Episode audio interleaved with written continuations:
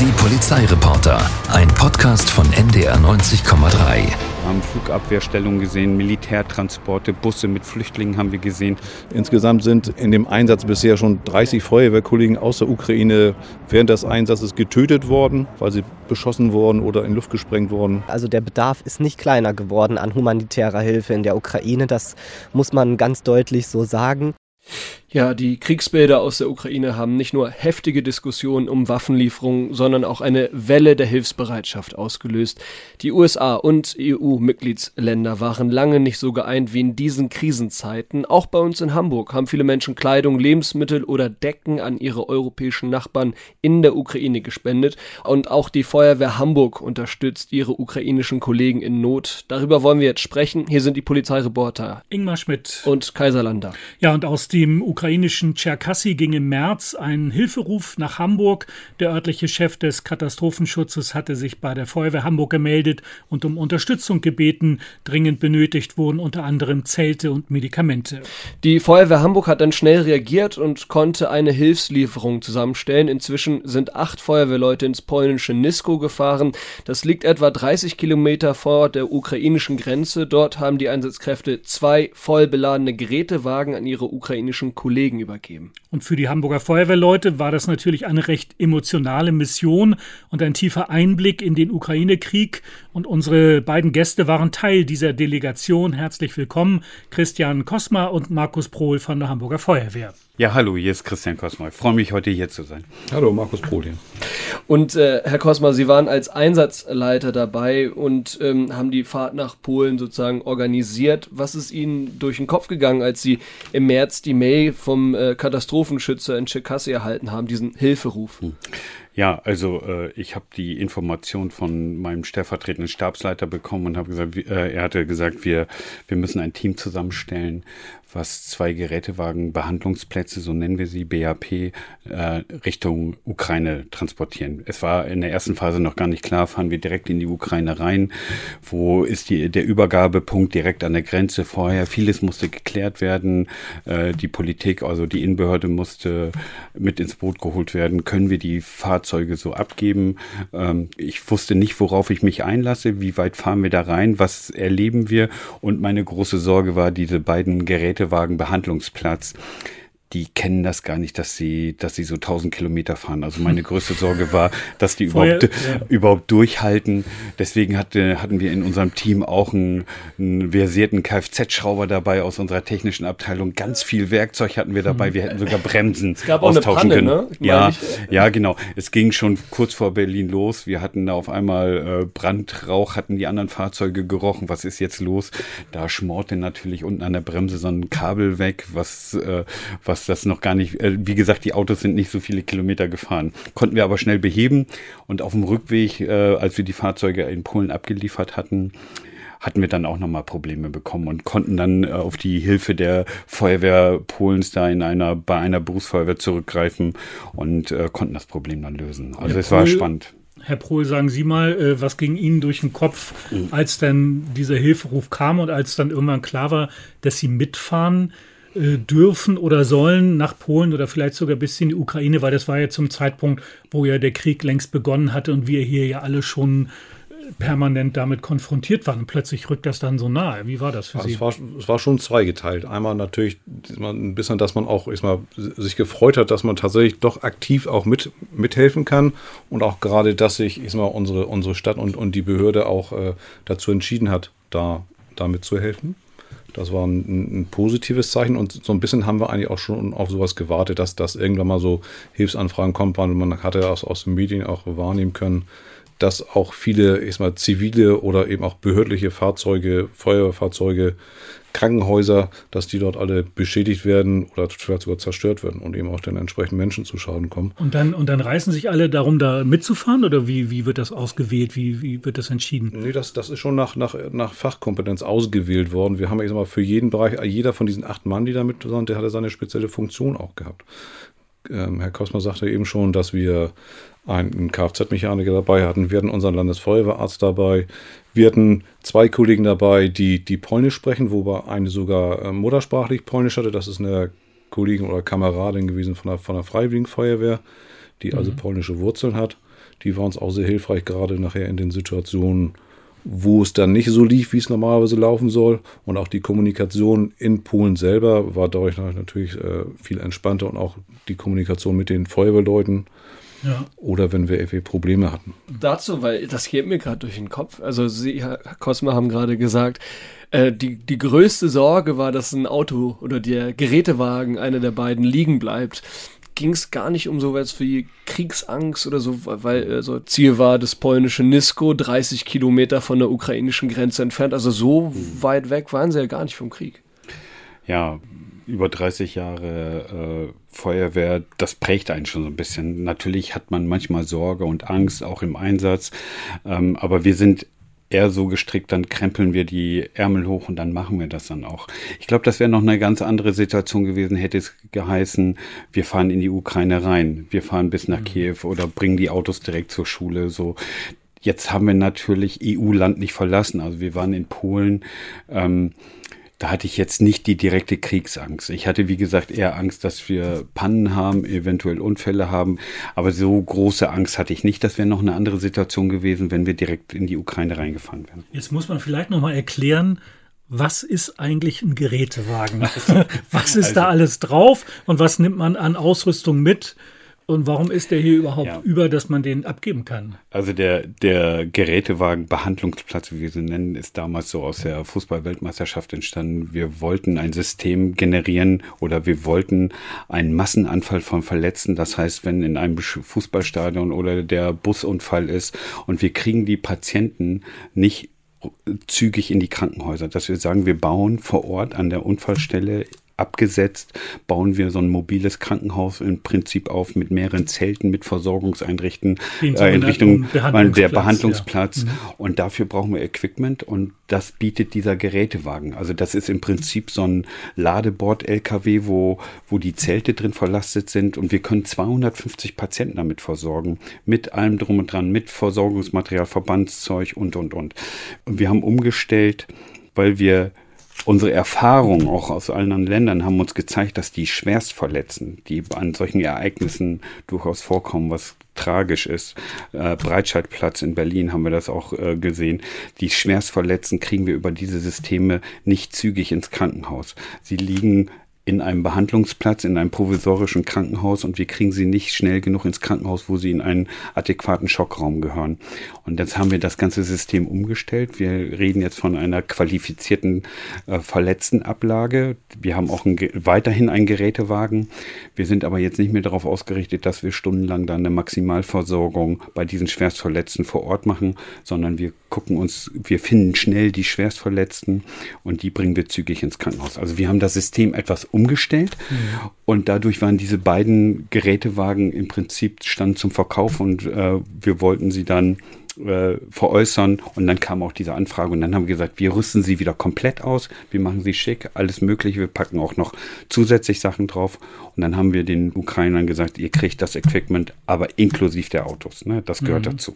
Und sie mussten natürlich auch erst einmal angelernt werden, oder? Wussten die Kollegen vor Ort schon, wie sie mit diesem äh, mhm. Gerätewagen umzugehen haben? Also ich, ich glaube, ich glaube, die Ukrainer hatten schon eine genaue Vorstellung, was sie brauchen jetzt gerade wie, sie werden die Fahrzeuge vermutlich etwas zweckentfremden. Also sie werden nicht genau das gleiche Konzept haben, wie wir in Hamburg haben. Wir haben unseren Landesfeuerwehrarzt mitgenommen.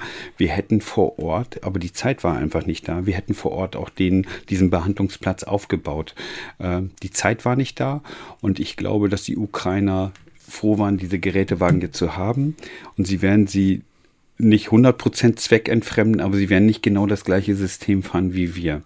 Also sie werden da vor Ort, vermutlich in der Ukraine nicht irgendwo in der Straße so einen Behandlungsplatz aufbauen, mhm. sondern die Zelte vielleicht mhm. anders nutzen werden. Herr Prohl, was, was nimmt man denn da noch so mit, wenn man zwei Gerätewagen hat? Da ist ja auch einiges an, an Stauraum so. Was hat man sich davor überlegt, was, was braucht man jetzt noch und auch für sich selbst und für die, die Kameraden und so? Also so viel Stauraum ist da gar nicht mehr, weil die Gerätewagen, die sind schon relativ, relativ vollgestopft. Man, das ist ja, ich mal, ein siebeneinhalb Tonner mit, mit so einer, mit so einer Hebebühne hinten drauf. Wer saß auf wessen Schoß? Ja, wir, wir haben allerdings, das ist, ist in der Weite Strecke, wir haben tatsächlich oft, oft gewechselt. Wir haben auch alle zwei Stunden mussten wir anhalten, weil die Fahrzeuge auch so einen kleinen Fahrzeugtank auch nur hatten. Das heißt, jede Tankstelle dann nach zwei Stunden, dann waren die Tanks dreiviertel leer von den, von den Sonderfahrzeugen, von den GW-Behandlungsplatz, weil die eben nur für den Stadtverkehr ausgelegt sind. Und wir haben auch gesagt, für diese große Strecke, dann wechseln wir eben tatsächlich auch alle zwei Stunden die Fahrer, dass wir auch dann nicht so erschöpft sind, weil wir wussten ja auf der Anfahrt noch gar nicht, was uns da erwartet. Wo haben wir irgendwelche Wartezeiten, haben wir irgendwelche Pannen? Deswegen haben wir auch zwei weitere Fahrzeuge dabei gehabt, um A, einmal zurückzukommen und B, falls irgendwas passiert, dass wir dann von der Unfallstelle dann, wo wir dann sind, oder der Defekt von den Fahrzeugen, dass wir dann entsprechend auch mit einem Fahrzeug weiterfahren können von denen. 13 Stunden waren sie unterwegs. Also erste Station war ja Krakau. Dort äh, sind sie dann da untergekommen in der, in der Feuerwehrschule, wenn ich glaube ich. Genau, das war das, das, das ist die Feuerwehrschule in Krakau, wo, wo einmal in der Feuerwache drin ist, die von ich sag mal, Offizieren geleitet wird und die Einsätze dort an der Feuerwache fahren tatsächlich die, die Schüler. Also es ist ein bisschen anderes System als bei uns. Und da sind wir untergekommen. Wir haben, wir sind relativ spät angekommen. Dort abends. Wir sind nach unserem Plan angekommen, weil die doch etwas Verzögerungen da waren und wir konnten mit den Fahrzeugen nur so 80 Stundenkilometer ungefähr fahren, 80, 90. Und wo, wo gab es dann, als es dann am nächsten Tag weiterging, wo haben Sie zum ersten Mal gemerkt, okay, das ist jetzt nicht nur eine Fahrt in ein anderes EU-Land, Polen ist ja jetzt auch nicht so weit weg, sondern das hat hier schon irgendwas mit Krieg zu Also tun. da, wir haben das gemerkt, als wir von Krakau aus Richtung ukrainische Grenze gefahren sind. Ich sag mal so ungefähr 100 Kilometer vor der ukrainischen Grenze, das, das war für mich auch ein ganz entscheidender Augenblick, da sind uns die ersten LKWs mit kaputten Panzern entgegengekommen. Das heißt also, da sind Panzer aus der Ukraine rausgekommen, die werden irgendwo in Polen oder in Tschechien entsprechend wieder, wieder einsatzklar gemacht und gehen dann wieder zurück. Und das war für mich der erste Argument, wo ich gedacht hatte, Moment mal, jetzt bist du tatsächlich da irgendwo mit dichter dran und du siehst wirklich, was los ist. Können Sie mal beschreiben, wie die Zerstörung dieser Panzer aus, also wie inwiefern waren sie beschädigt? Nochmal, dass ich das Bild wirklich auch vor Augen habe. Also ich, mal, ich, ich gehe mal davon aus, dass die nur wirklich, äh, ich sag mal, Panzer oder, oder Gerätschaften transportieren, die sie auch noch reparieren können. Deswegen waren dementsprechend äh, ich sag mal, Verbrennungsspuren dran. Das war jetzt also kein jetzt komplett zerstörtes Fahrzeug, weil das wäre sicherlich nicht zur Reparatur gegangen. Aber man kann ja schon sehen, da sind uns zwei Tieflader entgegengekommen und dass dort Fahrzeuge drauf waren, die nicht mehr fahrbereit sind. Und da haben, haben alle so, im, ich habe es auch erst im Nachhinein, haben alle dann darüber geredet, haben gesagt, als ich das gesehen habe, dann kam doch so die Überlegung. Das schluckt man schon mal, ne? Was mache ich hier? Und ähm, das ist nicht nur im Fernsehen, sondern jetzt kommen wir doch wirklich in die Gegend, wo das real ist. Gab es auch andere Eindrücke vom Krieg, die Sie dort mitbekommen haben? Also wir haben schon gemerkt, gerade gerade in Polen, Polen hat da sehr viele Ukrainer aufgenommen, dass dort sehr viel Kontakt besteht zwischen den Polen und, und den Ukrainern, auch in, in, in den Städten und auch auf der Autobahn waren große Banner mit Hilfstelefonnummern für ukrainische Flüchtlinge in der, oder in der, in der Stadt selber überall Plakate dran, wo sich ukrainische Menschen eben an offizielle Stellen wenden können. Wie, wie ging es denn weiter, Herr Grossmann? Erzählen Sie mal. Ja, ähm, ich Die- wollte noch ja. kurz da, äh, einhaken nochmal. Wir hatten intern in unseren vier Fahrzeugen, wir hatten eine, eine interne WhatsApp-Gruppe und als die ersten Bilder kamen mit diesen kaputten Panzern, da fehlten dann teilweise die Ketten und äh, dann ja, wurde das schon kommuniziert in dieser WhatsApp-Gruppe und man merkte, wie Herr Prohler schon sagte, ähm, dass die Stimmung auf einmal so eine angespannte war, so jetzt hinter Krakau, was passiert jetzt hier gerade? Und äh, entscheidend war auch nochmal, was mich nochmal sehr bewegt hatte, die, äh, die Offiziere oder die Ausbilder an der äh, Landesfeuerwehrschule da in Krakau hatten uns auch erzählt, dass gerade auch Auszubildende von den Feuerwehrleuten ganz viel da unterstützen, also Feuerwehrleute in Polen an die Grenze zu fahren und äh, gerade verletzte Zivilisten und auch verletzte ukrainische Soldaten übernehmen, die gerade in Polen auch versorgt werden. Und dass teilweise die Schüler dann auch betreut werden müssen, weil sie da grausame Sachen sehen und schlimme Sachen sehen an Verletzungsmustern. Also so. die Schüler sind, sind dann die polnischen Ja, genau, die, Pol- genau, da- die sind, also das sind keine Minderjährigen, das sind ja auch 18, 19, 20-jährige junge Erwachsene, aber die in der Ausbildung sind, aber mitgenommen werden, weil man einfach Manpower braucht, um, um die Verletzten da an der ukrainischen Grenze zu übernehmen. Ja. Haben Sie auch Waffen gesehen? Also wir haben, als wir dann in der Endphase kamen, kurz vor, vor Nisko, als wir kurz vorm Ziel waren, äh, haben wir Raketen, also Flugabwehrstellungen der, der NATO äh, an der Autobahn gesehen. Das war dann auch nochmal sehr beeindruckend, wo wir gesagt mhm. haben, so, also jetzt sind wir wirklich in einem Krisengebiet angekommen und hier hier passiert was, ne? Mhm. was wir so hier in Hamburg nicht kennen. Ne? So neben der Autobahn auf dem freien Feld auf einmal eine Flugabwehrbatterie, dann das, das, sieht man nicht alle Tage. Auf dem Weg auch dann hin oder zurück sind uns auch mehrere Sattelzüge mit, mit Tiefladern raufgekommen, wo eben große Container drauf sind und die waren eben mit Explosive gelabelt. Ah, okay. Und wenn da Explosives draufstehen, kann man sich vorstellen, dass da Granaten, Munition, sowas. Als Polizeireporter fahren wir auch häufig zu Bombenentschärfungen, wenn dann irgendwelche Blindgänger aus dem mhm. Zweiten Weltkrieg entdeckt werden. Ich muss dann auch jedes Mal schlucken, wenn ich sehe, okay, das sind also die Geschosse, die über Hamburg abgeworfen wurden. Mhm das, was Sie jetzt erzählen, ist nochmal ein völlig anderes Kaliber. Also das ist ja noch mhm. viel gewaltiger auch. Ja, und man muss ja sagen, okay, ich bin jetzt Mitte 50, aber meine Generation kennt ja hier in Europa nicht den Krieg. Man kennt alles aus der, aus der Geschichte, aus der Historie. Und äh, ich muss ja ganz ehrlich sagen, ich glaube, jeder von uns ist ganz gerade ganz tief betroffen, dass wir zentral in Europa, dass da auf einmal wieder ein Krieg geführt wird. Und äh, das macht was mit einem. Und wenn man, wenn man dann noch live äh, diese Sachen dann vor Ort sieht, ähm, äh, tut sich da schon was im Kopf. Ne? Dann, dann haben Sie also am nächsten Tag die polnische Stadt Nisko erreicht, 30 mhm. Kilometer vor der ukrainischen Grenze gelegen. Äh, wie war da so der Empfang? Was war da so los? Das ist ja schon sehr also, nah dran. Also erstmal war schlechtes Wetter. War ganz fürchterlich nebelig, schlechtes Wetter. Ist eine kleine Stadt.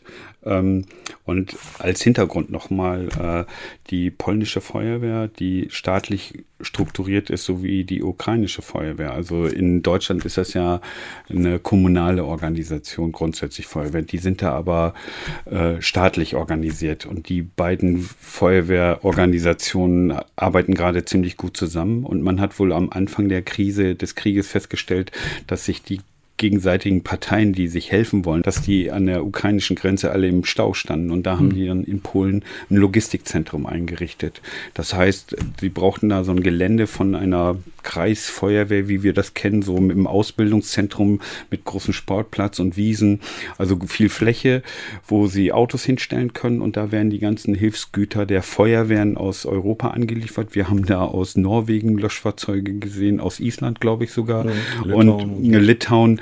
Und das ist eine große Freifläche, die, wo die Fahrzeuge abgestellt werden und da sind dann ukrainische Feuerwehroffiziere, die dann für uns die Ansprechpartner waren. Ach, die nehmen das da schon in Empfang. Die nehmen das da in Empfang und man macht eine Übergabe und die Fahrzeuge werden dann nummeriert und gehen dann nach Abruf oder äh, geplant dann in die Ukraine, wo gerade ein Fahrzeug in irgendeiner ukrainischen Stadt kaputt ist, da brauchen, brauchen wir Ersatz oder so weiter. Das wird dann von Polen aus organisiert. Wie war der Empfang mit den Kollegen vor Ort? Weil die sind natürlich auch im Einsatz, oder? Ja, wir, wie ist da die Stimmung? Ja, also, äh, wir mussten fast anklingeln da so ungefähr. Also ähm, zu erwarten, dass da ganz viele Fähnchen und Banner gespannt sind und die Feuerwehr Hamburg kommt und hilft jetzt.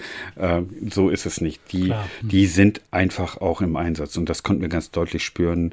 Ähm, das war so, danke, dass ihr die Fahrzeuge vorbeibringt, aber jetzt fahrt mal zügig wieder nach Hamburg, hier kommt die nächste Liste und bringt das Material wieder. Wir, wir Feuerwehrleute ticken im Einsatz alle ähnlich. Wir kennen es auch so von unseren langwierigen, schweren Einsätzen, dass man da nicht Zeit hat zum Feiern und großartig ja, Danke mhm. zu sagen. Die sind einfach im Einsatzmodus und das konnte man deutlich merken. Aber Herr Prohl, wie haben Sie die Stimmung da wahrgenommen, wenn man da hinkommt und da stehen Feuerwehrfahrzeuge aus halb Europa kurz mhm. vor der Grenze, ein Kommen und Gehen und man gleichzeitig muss es ja auch irgendwie angespannt sein, weil es ist in unmittelbarer Nähe zum Kriegsgebiet? Hat man vielleicht auch mit den anderen Kollegen aus den anderen Ländern sprechen können? Also das Ganze, denke ich mal, ist, ist zweistufig auch zu sehen. Also zumindest habe ich so, von einmal haben wir ja den, den, Kontakt mit den polnischen Kollegen, für die das erstmal so ein bisschen so eine Logistik mehr ist. Mhm. Und der zweite Kontakt, den wir dann haben, das ist der direkt mit den ukrainischen Kollegen, die etwas später gekommen sind, weil die auch noch andere wichtige Termine und, Bes und Besprechungen hatten. Und da ist es für mich auch so gewesen, dass, dass wir das zuerst gar nicht so richtig einordnen können. Also wir, haben so ein, ein, wir sind im Büro von dem Schulleiter drinne gewesen, haben vorher mit, mit vier, fünf polnischen Kollegen gesprochen, auch so über allgemeine Feuerwehrthemen. Es ist ja weltweit über das gleiche. Man spricht über, über Einsätze, über Besoldung, über Dienstzeiten. Zeigt sich Fotos gegenseitig auf dem Handy von den Einsätzen. Also ein, Einsätze nicht unbedingt, aber, aber eher so, so Fahrzeuge und, und man spricht über, über Urlaubszeiten, wann musst du in Pension gehen. was, für, was für komische ich sag mal, Einsätze habt ihr, habt ihr gehabt in letzter Zeit? Wo, wo seid ihr eingesetzt? Also wie man früher so Quartett gespielt hat, wo man dann so die Feuerwehrfahrzeuge mit Ja, genau. der größten Genau. Löschleistung. Und, genau. und dann, dann kam er irgendwann mit, mit Verspätung und sind tatsächlich die beiden ukrainischen Kollegen gekommen vom, vom ukrainischen Katastrophenschutz. Da ist die Feuerwehr angesiedelt. Und die waren sehr kühl erstmal und die haben das, die haben sich gar nicht so erstmal auf uns konzentriert, sondern die waren mehr so, so in, die, in die Papierlage konzentriert. Da dachte ich auch erst, hm, dass die, die freuen sich ja nicht besonders. Das, Da ist auch immer so. War, ich, ich dachte, was ist das denn für ein arroganter Typ, der da reinkommt? Aber ein bisschen später haben wir dann tatsächlich auch festgestellt, nach ein paar Minuten, dass er gar nicht schlecht gelaunt war oder dass es dem egal war, sondern der ist einfach so im Stress und so belastet und er ist einfach so fertig von den ganzen sechs Wochen, was er vorher erlebt hat. Der hat Kollegen verloren. Dort werden täglich mehrere Rettungswagen zerstört in, in der Ukraine durch, durch Beschuss, durch, durch Explosion. Aber auch Feuerwehrleute. Und es wurde auch berichtet, dass, äh, dass dort, das ist jetzt auch schon zwei Wochen her, dass bis dahin auch 30, 30 Feuerwehrkollegen im Einsatz getötet wurden von Durchbeschuss. Und ich habe es auch im, im Nachhinein jetzt ein bisschen in den Medien weiter verfolgt, ist mir vorher gar nicht so aufgefallen. Da laufen ganz viele Feuerwehrkollegen im Einsatz mit schusssicheren Westen rum.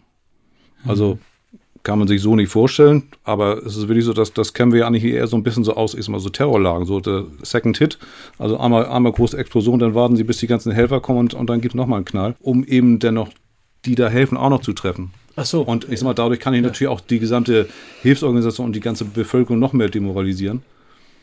Und das ist eben auch das, was eben da auch gemacht wird. Werden denn äh, dort vor Ort auch viele Nachrichten konsumiert oder bleibt dafür auch keine Zeit? Also die, die, die Kriegslage ist ja, die eskaliert ja andauernd, beziehungsweise es gibt ja auch andere, andere Felder, ähm, wo, wo jetzt gerade irgendwas passiert.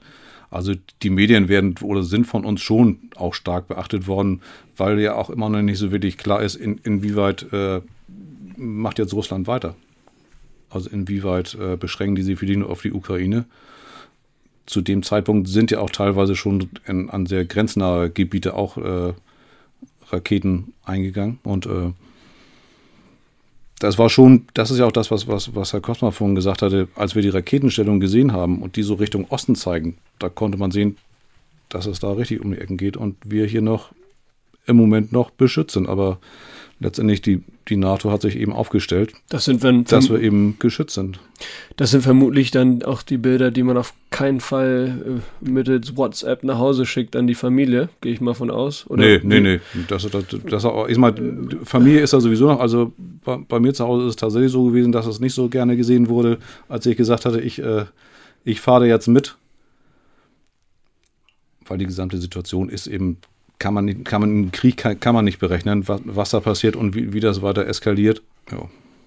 Und wie ging es dann weiter? Also dann kamen die Ukrainer, haben die Sachen sich durch die Papiere gearbeitet und dann gab es aber doch schon noch ein bisschen so ein Gespräch und so und Kontakt. Also, ähm, ich habe ja immer schon gedacht, dass wir in Deutschland viel Bürokratie haben, aber die Polen und die Ukrainer können das auch sehr gut. Man hatte gefragt, ob äh, ich habe dann so ein Übergabeprotokoll unterschrieben und man hat dann gefragt, wo denn mein Stempel wäre. Und ich dachte so, Stempelgeschichte ist so eine typisch deutsche Geschichte.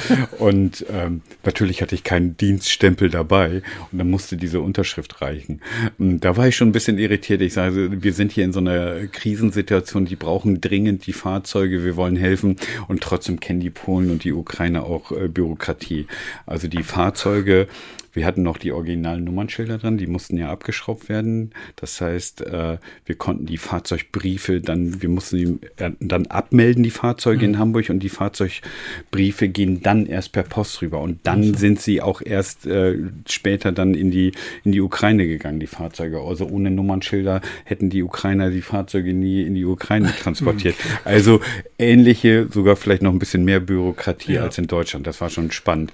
Was ich dann noch sagen wollte, als wir dann äh, mitbekommen haben, dass das keine Arroganz von den Ukrainern waren oder so, dass sie, sondern dass sie tief betroffen waren und gar nicht so viel Zeit für Freude hatten.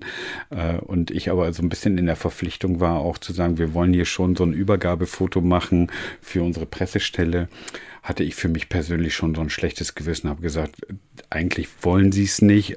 Ich brauche jetzt, ich würde gerne ein Übergabefoto machen, weil das für die Feuerwehr Hamburg schon was Besonderes war. Und da hatte ich bei diesem Übergabefoto mit Schlüsselübergabe, hatte ich schon so ein blödes Gefühl, was wir Feuerwehrleute eigentlich nicht sind. Wir sind eher im Einsatz und helfen und diese Schnörkeleien drumherum sind uns eigentlich gar nicht so wichtig. Und da hatte ich schon ein blödes Gefühl, konnte ihm das aber über unsere Kameradin äh, aus der Freiwilligen Feuerwehr, die sehr gut Polnisch sprechen konnte, auch ihm ein bisschen vermitteln, ihm deutlich machen, dass das jetzt einmal was Offizielles ist für unsere Pressestelle, aber dass wir Feuerwehrleute, die jetzt vor Ort sind, mitfühlen und genau wissen, was in deren Köpfen abgeht. Das hat wahrscheinlich sehr geholfen, auch ja. auf der anderen Seite, dass, ja, ja. dass Sie das gehört haben. Mhm. War das auch so, dass, ich meine, Feuerwehr ist ja immer so ein so ein Teamberuf. Hm. Und äh, man ist da ja, glaube ich, man geht nicht zur Feuerwehr, wenn man nicht auch so mit Leib und Seele auch irgendwie helfen will. Und man ist immer aufeinander angewiesen in diesen, hm. in diesen Einsätzen. Ging Ihnen das nicht auch so, dass Sie dann irgendwie so dachten, hm, also eigentlich hätten wir jetzt da gerne irgendwo mit angepackt und hm. irgendwas mitgeholfen, wären da vielleicht sogar mit rübergefahren? Also viele wir haben das diskutiert auch in meinem Freundeskreis und äh, ich habe einfach mal die These aufgestellt, was ist, wenn die, wenn die Berufsfeuerwehr oder die Feuerwehr Kiew sagt, äh, uns gehen die Leute aus, wir brauchen Unterstützung. Ähm, viele von uns Feuerwehrleuten würden dann nicht lange überlegen und ich, ich würde dann da mithelfen und dann da mitarbeiten. Sie Weil auch, also Sie würden ich, auch ich, ich, ich persönlich, ich kann aber nur für mich sprechen und, äh, und ich glaube, es würde vielen Feuerwehrleuten auch so gehen. Unsere Familien und Freunde würden das komplett anders sehen. Ähm, das hat nicht unbedingt was damit zu tun, dass wir Feuerwehrleute so ein ausgeprägtes Helfersyndrom haben, aber wir, wir haben eine Antenne dafür, wenn Hilfe benötigt wird und wir, wir sind auch so Teamplayer und ich, wir ahnen genau oder wissen, was die, was die Feuerwehrleute in der Ukraine gerade durchmachen und was sie, was sie brauchen. Und ähm, ich hätte nicht ganz so viel Bauchschmerzen damit, auch da zu unterstützen. Also, also Sie würden schon noch einmal kurz überlegen. Oder? Nein, na klar, ich würde, äh, wir sind ja, wir sind ja, wir Feuerwehrleute sind natürlich nicht lebensmüde und wir versuchen äh, auch Risiko einzuschätzen. Aber, aber ich glaube, wir gehen da ein bisschen weiter als andere vielleicht auch so. Und, äh, und wenn, wenn man helfen muss, dann, dann helfen wir auch. Ne? Wir haben ja zum Beispiel auch, ist mal ukrainische Kollegen auch. Und da haben wir ja zum Beispiel auch mitgekriegt, dass die selber auch tatsächlich rübergefahren sind und Hilfsgüter rübergebracht haben. Also jetzt hier von der, von der, der Hamburger Feuerwehr. Genau, von der, von der Feuerwehr Hamburg, da, da, da sind Kollegen drüber gewesen, drüben gewesen, haben dort Hilfsgüter hingebracht, weil sie eben auch Familie da hatten. Und wir haben natürlich aber auch mitgekriegt, dass, dass viele Leute zum Beispiel an die Grenze gefahren sind und dort, ähm, ich sag mal, Flüchtlinge aufgenommen haben und dann auch selber doch so auch traumatisiert zurückgekommen sind. Also nicht die, die Flüchtlinge da, sondern die Leute, die da geholfen haben, weil die dann tatsächlich das, die Not der Leute und das Elend gesehen haben, dass da kleine Kinder draußen barfuß durch die Gegend laufen, nur, nur mit der Mutter am Arm und ansonsten nur die Klamotten. Und dass sie da lange Zeit auch vielleicht irgendwo draußen stehen mussten und warten mussten. Und das hatten wir auch so ein bisschen in der, in der Vorbesprechung auch gehabt. Und da haben wir auch Unterstützung. Wir haben so ein psychosoziales Notfall, Notfallteam, beziehungsweise unsere, die, die Feuerwehrpastorin, die auch, mhm. so, auch Begleitung für sowas macht. Und da hatten wir auch vorher gesagt, wenn, wenn jemand sich nicht gut fühlt oder dabei Probleme kriegt, dann soll er da rechtzeitig Bescheid sagen, dass wir da eben auch dann sagen, okay, wir nehmen dich hier raus. Oder im Nachhinein, dass die dann eben auch Hilfe kriegen und betreut werden damit. Ist bei uns das nicht vorgekommen, aber die Möglichkeit hätten wir gehabt.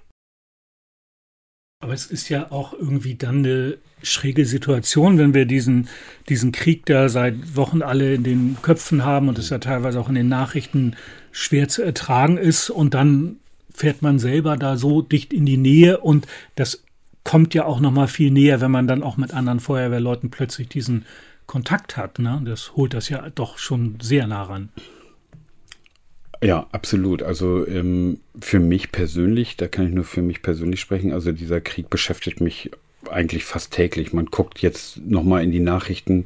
Äh, ich habe die Gespräche immer noch im Kopf von den, von den ukrainischen Feuerwehrleuten. Also ich bin jetzt nicht tief belastet oder so, aber es beschäftigt mich halt. Und äh, meine Frau sagt auch schon manchmal so, ähm, jetzt leg doch mal die Nachrichten weg oder so. Also es beschäftigt mich sehr, was da gerade in dieser jungen Demokratie Ukraine passiert da und äh, dass man da direkten Kontakt mit Menschen hatten, die da betroffen sind. Das da gebe ich Ihnen recht, das ist nochmal eine andere Situation. Sie haben gesagt, Sie haben die Gespräche mit Ihren ukrainischen Kollegen noch im Ohr. Ähm, Gibt es irgendeinen Satz, der so wie so ein Ohrwurm geblieben ist? Oder? Ja, es ist, also es ist kein konkreter Satz, aber wie der ukrainische Feuerwehrmann geschildert hat, ähm, dass er fast 30 Feuerwehrkollegen oder Kameraden verloren hat. Äh, und wenn man dann das Gesicht sieht, wenn er das so erzählt und ich selber ja auch Einsatzleiter hier in, in Hamburg Zugführer war. Und äh, ich mag mir gar nicht vorstellen, mal von einem Einsatz nach Hause zu fahren und ich und es sind nicht alle wieder dabei, weil jemand sein Leben verloren hat. Mhm. Also das kann ich mir ansatzweise nicht vorstellen. Und wenn mir jetzt jemand erzählt, äh, da ist es passiert und dann in sein Gesicht schaut, das war schon tief beeindruckend.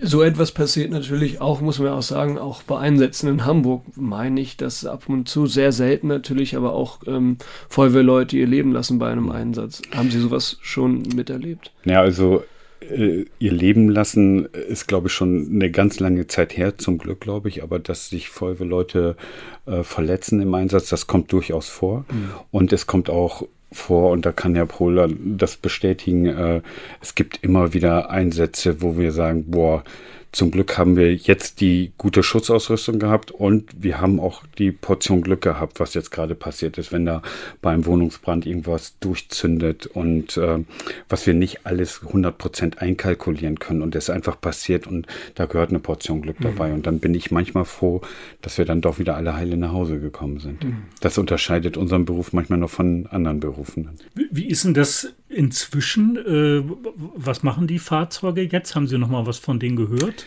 Oder ja. können Sie vielleicht mit dem GPS-Sender die von hier aus verfolgen, wo, wo, die unterwegs Nein. sind? Also wir haben die Fahrzeuge übergeben und wir haben äh, uns wurde, wir haben Kontakt mit der äh, mit der Schule in der Ukraine Cherkasy. Äh, wir kriegen eine Rückmeldung, wenn die Fahrzeuge da angekommen sind. Wir wissen mittlerweile, dass sie auf dem Weg in der Ukraine sind. Ich glaube, dass sie mittlerweile schon die Grenze überschritten haben in einem Konvoi. Ähm, und zwar ähm, zu der Stadt äh, Lviv. Lviv oder ja. früher Lemberg. Und dort werden sie vermutlich direkt von der Schule äh, Cherkasy dann abgeholt. Mhm. Also sie sind jetzt auf dem Weg in die Ukraine. Die sind jetzt mit dem Konvoi aus, aus anderen Ländern auch noch rübergegangen? An, an, an den Stützpunkt in, in Nisko standen ja aus, aus ganz vielen Ländern welche, ja. die haben eben das zusammengestellt, wo die Ukrainer gesagt haben, das und das brauchen wir jetzt. Und die Sachen, die sind äh, jetzt, diese Tage sind jetzt rübergegangen, gehen dann erstmal von Nisko an die Grenze. Von da aus werden sie dann von den ukrainischen Kollegen übernommen und werden, gehen, gehen dann nach Lviv und werden dort dann eben in die jeweiligen Städte oder Bezirke da verteilt, je nachdem, wo da die Bedarfe sind an, an Sonderfahrzeugen oder mhm. je nachdem auch welche Fahrzeuge da zur Verfügung stellen. Sind ja sozusagen rollende Rettungswagen. Also dann steht dann, so stelle ich mir das vor, so ein Gerätewagen mitten äh, auf, dem, auf dem Schlachtfeld und äh, dort wird dann geholfen, oder?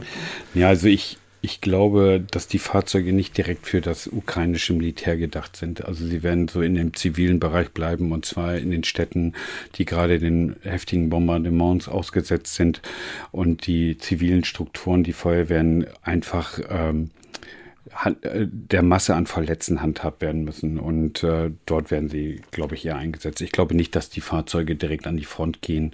Also sie werden eher, glaube ich, im rückwärtigen Bereich eingesetzt, wo Städte bombardiert werden. Die zwei Gerätewagen sind jetzt aber nicht die einzigen Fahrzeuge der Feuerwehr Hamburg, hm. die inzwischen in der Ukraine angekommen sind, meine ich. Es gibt noch Rettungswagen. Ja, ähm, der Status ist gerade, wir mustern Rettungswagen gerade aus und es ist in der Planung, dass noch äh, Rettungswagen in die Ukraine zugeführt zugeführt werden. Ähm, wie wir das gerade machen, das entscheiden wir gerade bei uns im Stab, ob wir sie selber wieder rüberbringen oder ob wir sie auf dem Tieflader laden. Das ist noch in Arbeit. Das ich habe hab heute mit der Pressestelle der Feuerwehr telefoniert, hm. da hieß es äh, wohl, inzwischen ist ein Logistikunternehmen damit betraut, äh, die Hilfslieferung nach Polen zu bringen. Also das hm. heißt, es fahren auch keine Hamburger Feuerwehrleute rüber. Das wissen wir noch gar nicht. Ne? Genau, ist, ist abschließend noch nicht geklärt. Mhm. Äh, das bindet natürlich auch immer äh, Personalressourcen und das muss man natürlich intern hier auch äh, bei der Feuerwehr Hamburg beleuchten. Und also uns ist das noch nicht so bekannt dass wir jetzt das nicht begleiten oder dass das übergeben wird an ein Logistikunternehmen. Das heißt, Status jetzt, es ist gerade, es wird gerade geprüft. Es ist, noch, es ist noch in Arbeit. Und es genau. wird auch geprüft, was noch folgen kann an weiteren Hilfslieferungen. Ja, wir haben, wir haben direkt auch Kontakt mit den ukrainischen Feuerwehrmann da gehabt und dann auf Arbeitsebene tauscht man sich schon aus und er sagte, okay, Löschfahrzeuge sind gerade genug im Zulauf, aber was sie halt brauchen, ist ähm, Rettungsgerät und Bergungsgerät, äh, hydraulisches Rettungsgerät, Hebekissen, pneumatisch, also Luftheber, weil sie nämlich ganz viele Menschen verschüttet haben in den Kellern und da haben sie Schwierigkeiten ranzukommen. Auch Kranwagen brauchen sie zum Beispiel und, äh, und da wollte oder da hat er uns schon eine konkrete Liste mitgegeben. Da sind wir aber auch intern bei der Feuerwehr Hamburg gerade am prüfen, wie wir da äh, Hilfe leisten können noch. Dass die Hamburger Feuerwehr da zwei Gerätewagen an die mhm. Kollegen in der Ukraine liefert, das ist ja so eine eine Art der Hilfe, die geleistet wird. Und wir wollten ja auch mal hören, was die Stadt äh, sonst noch so auf die Beine gestellt hat und haben mal so ein bisschen rumgefragt. Es gibt ja jede Menge andere Hilfen. Und äh, wenn wir jetzt auf die Spendenliste des Senats gucken, finden wir dort 630 Einmaldecken, 50 Wolldecken, 350 Kisten und Bettbezüge. Das äh, sind jetzt erstmal nur ein Teil äh, der Spenden. Die gingen an die Stadt Warschau, um dort die ukrainischen Flüchtlinge und Schutzsuchenden versorgen zu können. Und auch die ukrainischen Kliniken haben Spenden vom Senat erhalten, unter anderem 100.000 FFP2-Masken.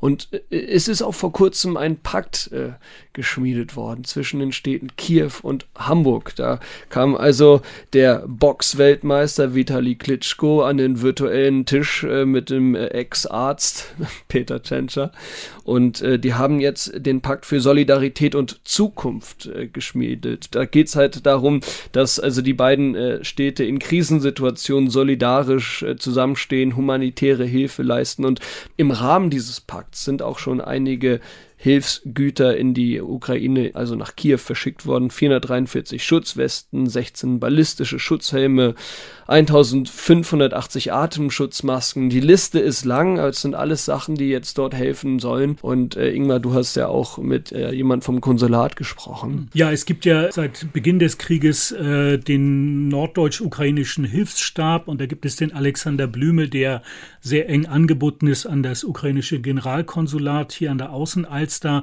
Und den habe ich äh, vor ein paar Tagen getroffen, habe mal gefragt, wie ist das bislang eigentlich? Kann man so eine kleine Bilanz ziehen, was die Hamburger da eigentlich so gespendet haben? Wir haben bereits 1,5 Millionen Euro Geldspenden sammeln können und auch nochmal Sachwerte in einem auch hohen äh, sechsstelligen Bereich, äh, die wir auch schon in die Ukraine liefern konnten. Wir merken allerdings, dass die Spendenbereitschaft jetzt schon etwas nachgelassen hat. Also deswegen appellieren wir weiter an die Bevölkerung, äh, trotzdem weiter auch äh, Spenden aufrechtzuerhalten, weil das sind natürlich das effektivste Mittel.